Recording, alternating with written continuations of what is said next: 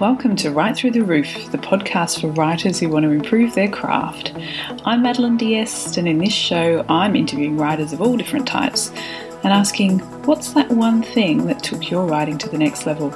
So come and join me and learn all the proven tips, tricks, and techniques to take your writing right through the roof.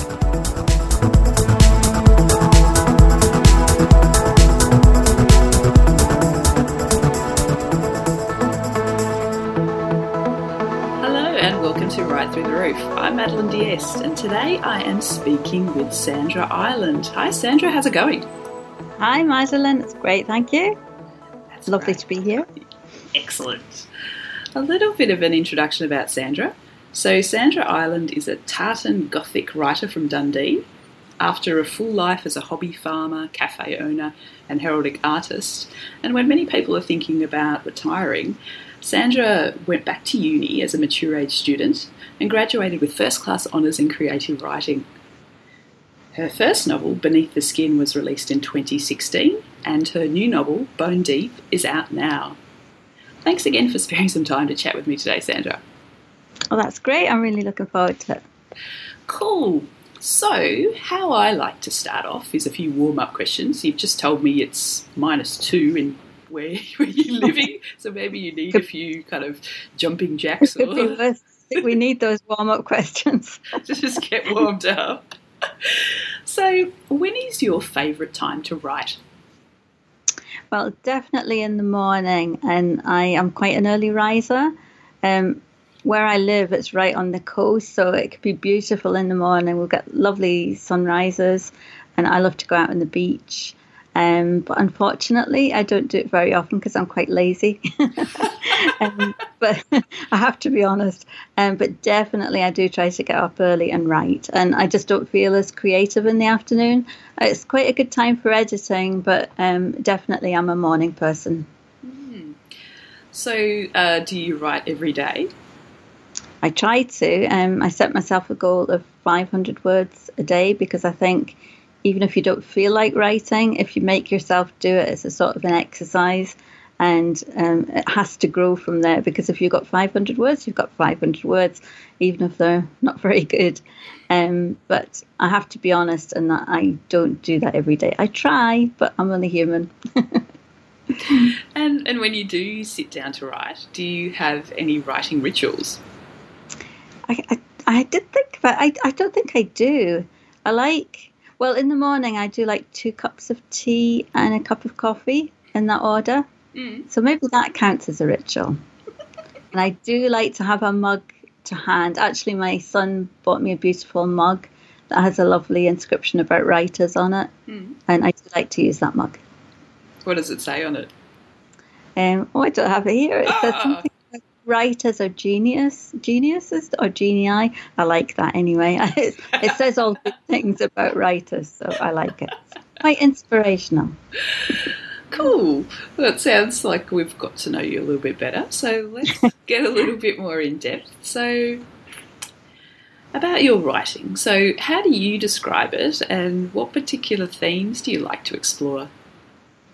Okay, well, I describe it as dark, creepy, with a heavy dose of menace. Um, I like like my writing quite chilling. I like to be scared when I'm writing, so hopefully the reader will be scared as well. Um, I like to um, explore relationships.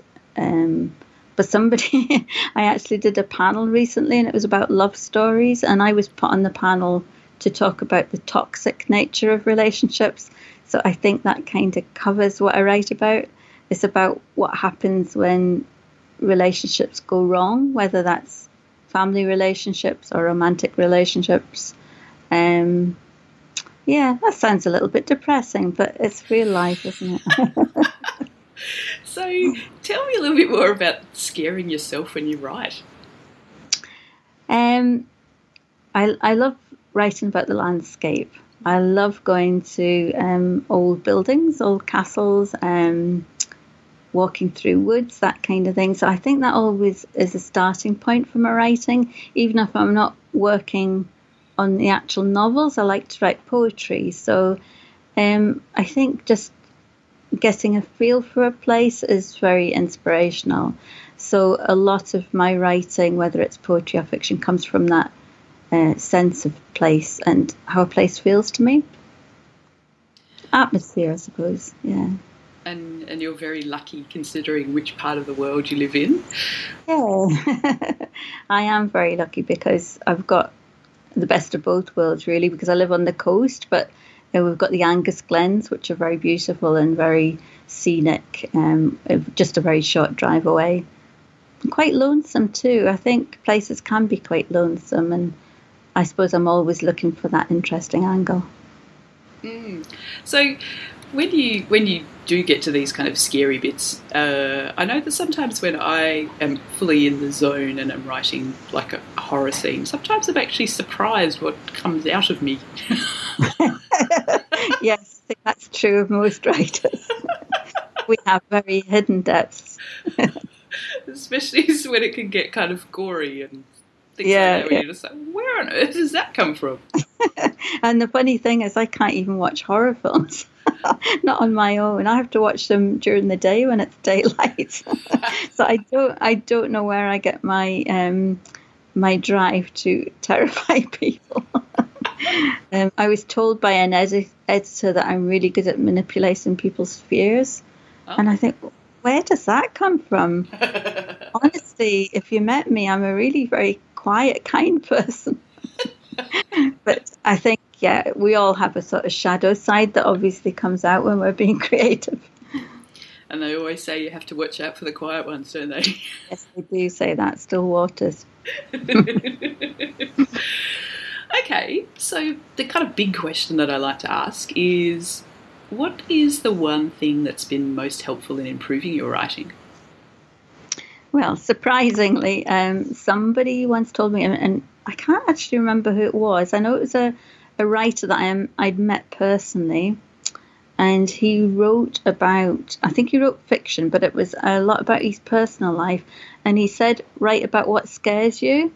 And I think that's not, I mean, it, it's good to have a laugh about uh, writing and scaring the readers, but actually, a lot of what scares you is inside you, if that makes sense uh, or it's the experiences that you've been through.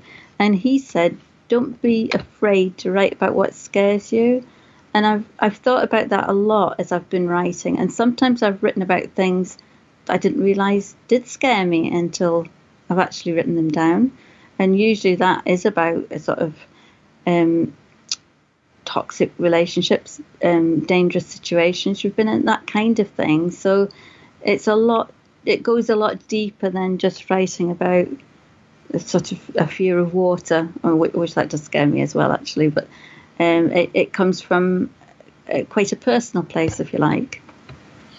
Mm, that's really interesting. So, you know, delving down even almost into something yeah. like a fear of water, you know, what, why did that start, and what else is be behind that, as well. As- yeah, exactly Exactly. I mean that that does pl- come into play in, in my novel Bone Deep. That um, the character in that does have a fear of water, and actually she's quite um, wise to be wary of it in that book.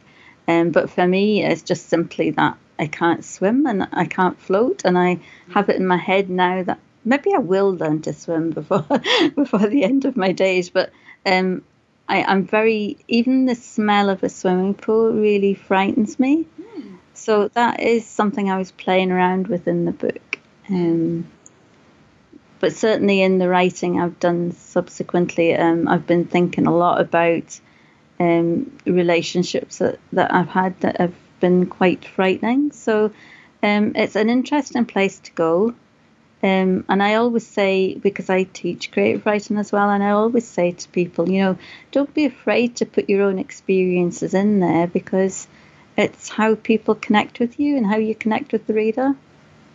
Yeah, that's what I was thinking when you were saying it. I was thinking that that that, that also not only we're talking about oh, you know horror or whatever that kind of fears, but yeah, that fear of vulnerability to actually put yourself exactly. out there on the page. Yeah. Um, it's not an easy thing to do, but um, I think it does get easier because um, people don't know what exactly um, is imagination and what is actually things that you've experienced yourself. So I think you're guarded in that way that people read it and they don't necessarily know how much of yourself you're putting in there. Hmm, that's a good point. Except for those memoir writers. oh well, yeah, I would never do that. yeah, I have a lot of respect for memoir writers, but so yes, do I. I could never do it. It's, it's far too exposed. oh, so, are you trying anything new at the moment in terms of techniques? Well, I'm actually writing non-fiction at the moment, which has been interesting. It's an interesting exercise in that um, this is a book about. It's, it's, slightly connected with the fiction book uh, Bone Deep because that's set in an old watermill, uh, but the non-fiction book I'm writing at the moment is about the folklore surrounding the mill, which I found really fascinating when I was doing the research for the novel.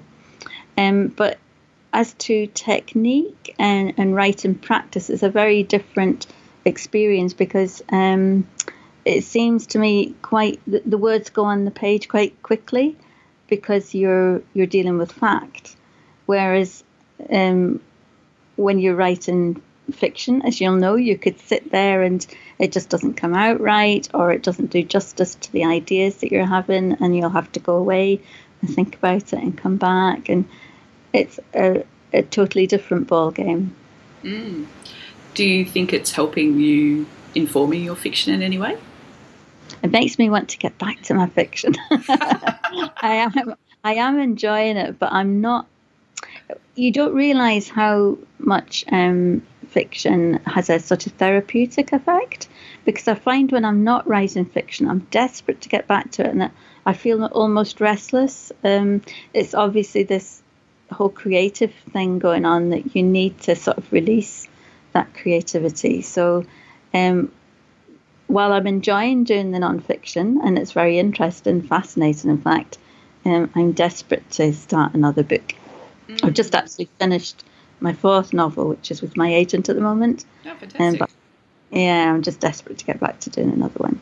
Just for this sheer pleasure of um, being imaginative, I suppose that's quite interesting because uh, your your life story um, about how you kind of let left your writing you know bubble away in your brain for years without mm-hmm. actually mm-hmm. getting into it um, and similarly that's how you know I've been living for a few years where I kept mm-hmm. dabbling mm-hmm. and then forgetting about it and thinking and giving yeah. up and then dabbling and then giving up so, do you have any advice for people who are similar, who, you know, yeah, coming across that, just letting yeah. yourself be creative? That's really interesting, that isn't it? I think we tend to deny our creative side a lot. Um, I paint and draw as well, and I say that because that is what I do, but I haven't done it for years. I haven't been drawing or anything like that. And I think you've really got to give yourself permission and I found um, with writing anyway, um, the best thing I did was to go back to university, not necessarily to do the writing, but that was an element of it. And, and that gave my I gave myself permission to study that and to really put myself into that. And it didn't feel like a sort of guilty pleasure, if you like. It mm. felt like I was doing something and working towards an end. So I would advise anybody maybe even just do a short writing course it will get you into the zone. Uh, you'll be meeting people that are understand where you're coming from and don't treat it lightly because I think we downplay our talents, if you like, because um, they're they're not concrete, and we should be going out there in an eleven and doing all the stuff that you do. But I think it's equally important to be creative. I think it's it's it's um, a basic human drive to be creative, and I think we should honour that. Mm. Absolutely about the community as well, because um, you know, for as you said, people who understand. Yeah, definitely.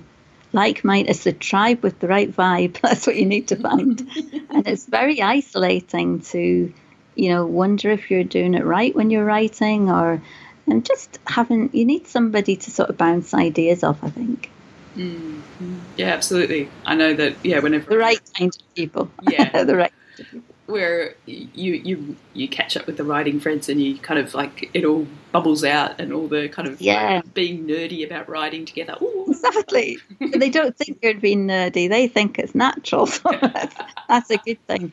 Um, I think somebody said the worst thing you can ever do is share your writing with family. I think that's possibly true. That sounds a little bit harsh, but unless you've got writerly family, then I think it, it can be quite dodgy. I know a lot of people who have sort of um, had their confidence shattered by showing their writing to the wrong person Mm, think you need to have people around you that know where you're coming from. cool.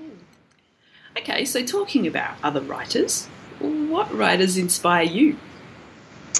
Well, it's really difficult because I love Gothic novels. I like to go way back. I love the Brontes uh, and that kind of thing. I love what they were doing. But um, in modern terms, um, a writer that I really like is Benjamin Myers. He's a an English writer. He wrote, he's written quite a lot of books, but um, his most recent one is called The Gallows Pole, and I just love the way it's. Um, I think it's set in the 17th century. Um, I don't read a lot of historical novels, but I just think the way he deals with landscape, you just feel like you're right there where he's put you. Uh, his writing is beautiful. And the other writer I like is um, Julie Myerson, who writes, well, she writes different things, but the stories I like are ghost stories. Um, one of her recent novels is called The Stopped Heart, which is brilliant. It's just so subtle um, in its approach, but really, really frightening. And it's because it's so subtle. Mm. I think it's very, very clever. So they're quite inspirational. I've just realised that I've had quite a few Gothic writers on. Do you think that there's a bit of a resurgence of resurgence of Gothic at the moment? I think so, and it would be quite interesting to see. They say that writing goes in trends, and it would be quite interesting to see whether writing in a Gothic way is somehow connected with things that are going on in the world today. Um, I just think sort of uh, the Brontes are really ahead of their time, and they were striking a blow for women. Um, and they say that Gothic writing is very much a female uh, authored kind of work. So maybe it's something like that. I, I, I know a lot, funnily enough, I know a lot of uh, certainly women that are writing Gothic style writing. So Mm, that's an interesting one. mm, yeah, A revival. Gothic revival again. okay, so let's talk about Bone Deep. So, what inspired that, and were you trying anything different when you were writing it? Well, when I thought about, um, well, I had to come up with a second novel. They always say the second novel's really difficult, but actually the idea came to me quite easily um, because I was working um, in an old watermill at the time as a tour guide. Um, so I had a lot of stories about the mill, which I found really interesting. Uh, and I think the shape of the plot came together quite easily because I was in that sort of landscape and I loved the idea of the water coming into the mill. And well it was an oatmeal mill. It was a, meal mill as we would call it in Scotland. Um, so it was producing food and it was it's just that whole process is slightly magical when you see all the machinery and all the rest of it. But then I thought well if you just flip it slightly what is the dark side of that and sometimes I would go into the mill and it would feel a little bit unwelcoming somehow. And I kind of played with that idea a lot. So I spent a lot of time in the mill before I ever started writing the book, which was interesting because, you know, maybe I was mulling it over all that time. Mm. And then, of course, it was uh, would be while your fingers are on the keyboard, you're you're it's already in your mind's eye. That, It's already there and you're already remembering the feelings of being in that place. So that was quite interesting. And then there's sort of backstory to the novel. There's a sort of a, a strand of a, an old tale that runs through it. It's a very modern story, but there's this old fashioned, uh, this old folk tale that runs through it. uh, which involves uh, two sisters. Um, and the the upshot of the story is that the eldest sister they, they fall out over a man, and the eldest sister pushes the younger sister in into the mill pond, and she comes to a sticky end. Let's put it that way. Um, so I'd been reading about this story. It's an old border ballad actually, and I've been reading about that at the same time. So it was like a, a fusion of different ideas, really. So that's actually quite a good way of writing a novel when you have different elements and you're not sure how they're going to fit together. Mm. That's quite good fun. Mm. Good. So you also teach creative writing. So mm-hmm. what are some of the struggles that you see with your students generally? I think mainly it boils down to lack of confidence. Mm. I think that's this is that's true for anything, I suppose, but definitely you see in class that um, people aren't confident that they're doing it the right way, if you like, and there is no right way to writing. You write what you feel. Um, so when I do classes, I this is very unpopular, but I like them to share right from the word go. I like them to share their work, and you can see their faces like, oh, I really don't want to do that.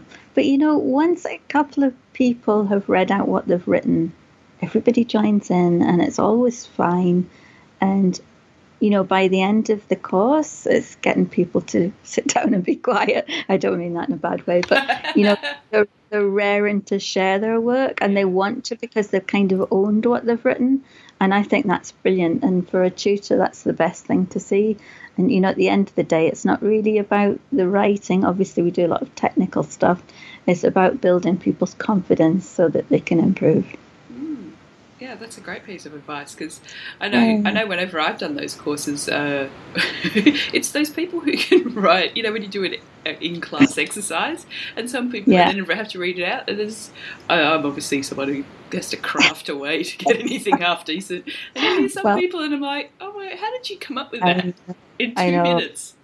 Well, everybody's different, and I don't insist on people. You know, I always say if you don't want to, it's absolutely fine, but um, you know, even people that have just maybe written two or three lines, that's fine. It's two or three lines that you wouldn't have written normally. So they're quite happy just to read that out. No, you don't have to write a whole chapter in 10 minutes. It's all good. yeah. And it's always, it's so good to get that feedback that you just can't yeah. see yourself.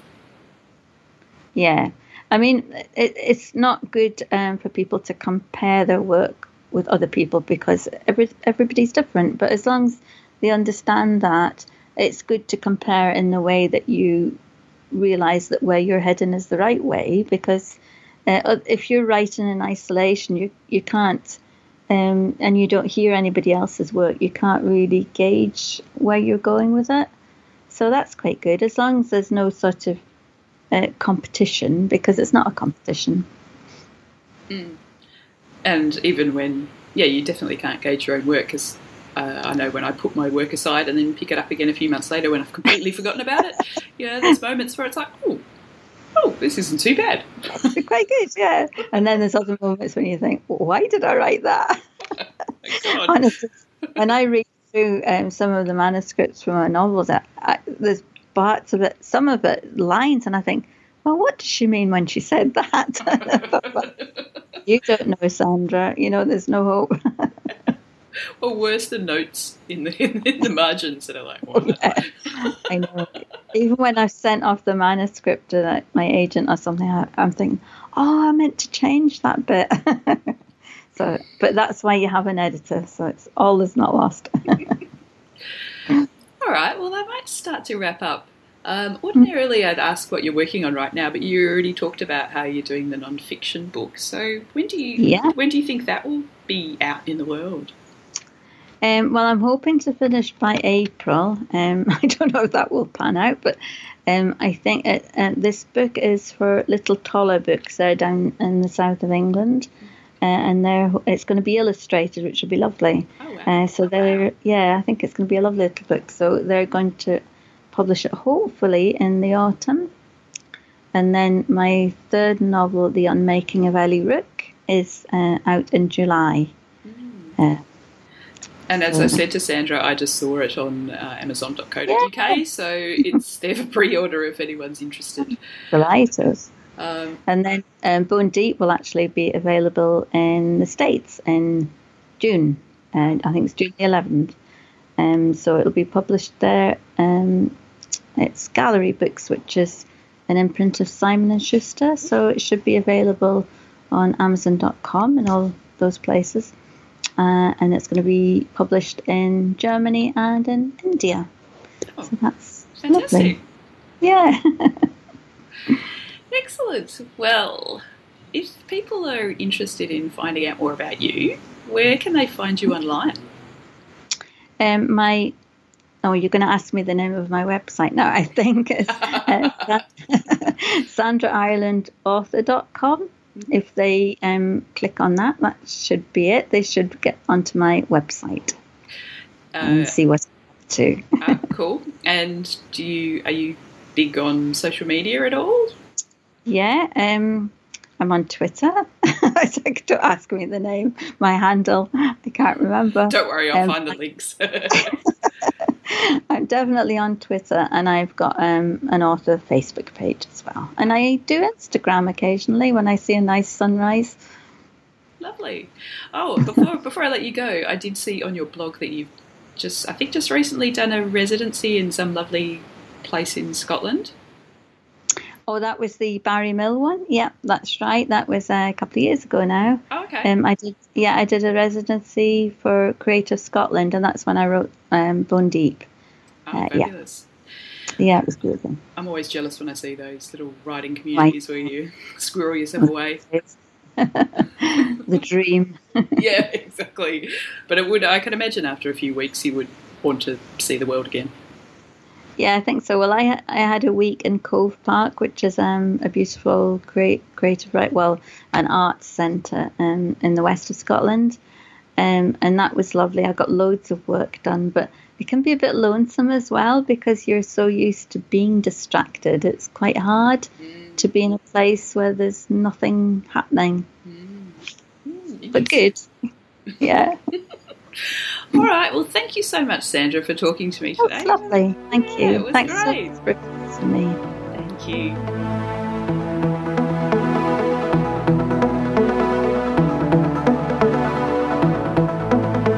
Thanks for listening to Write Through the Roof. If you enjoyed the show, please subscribe or spread the word by writing a review on your listening platform of choice.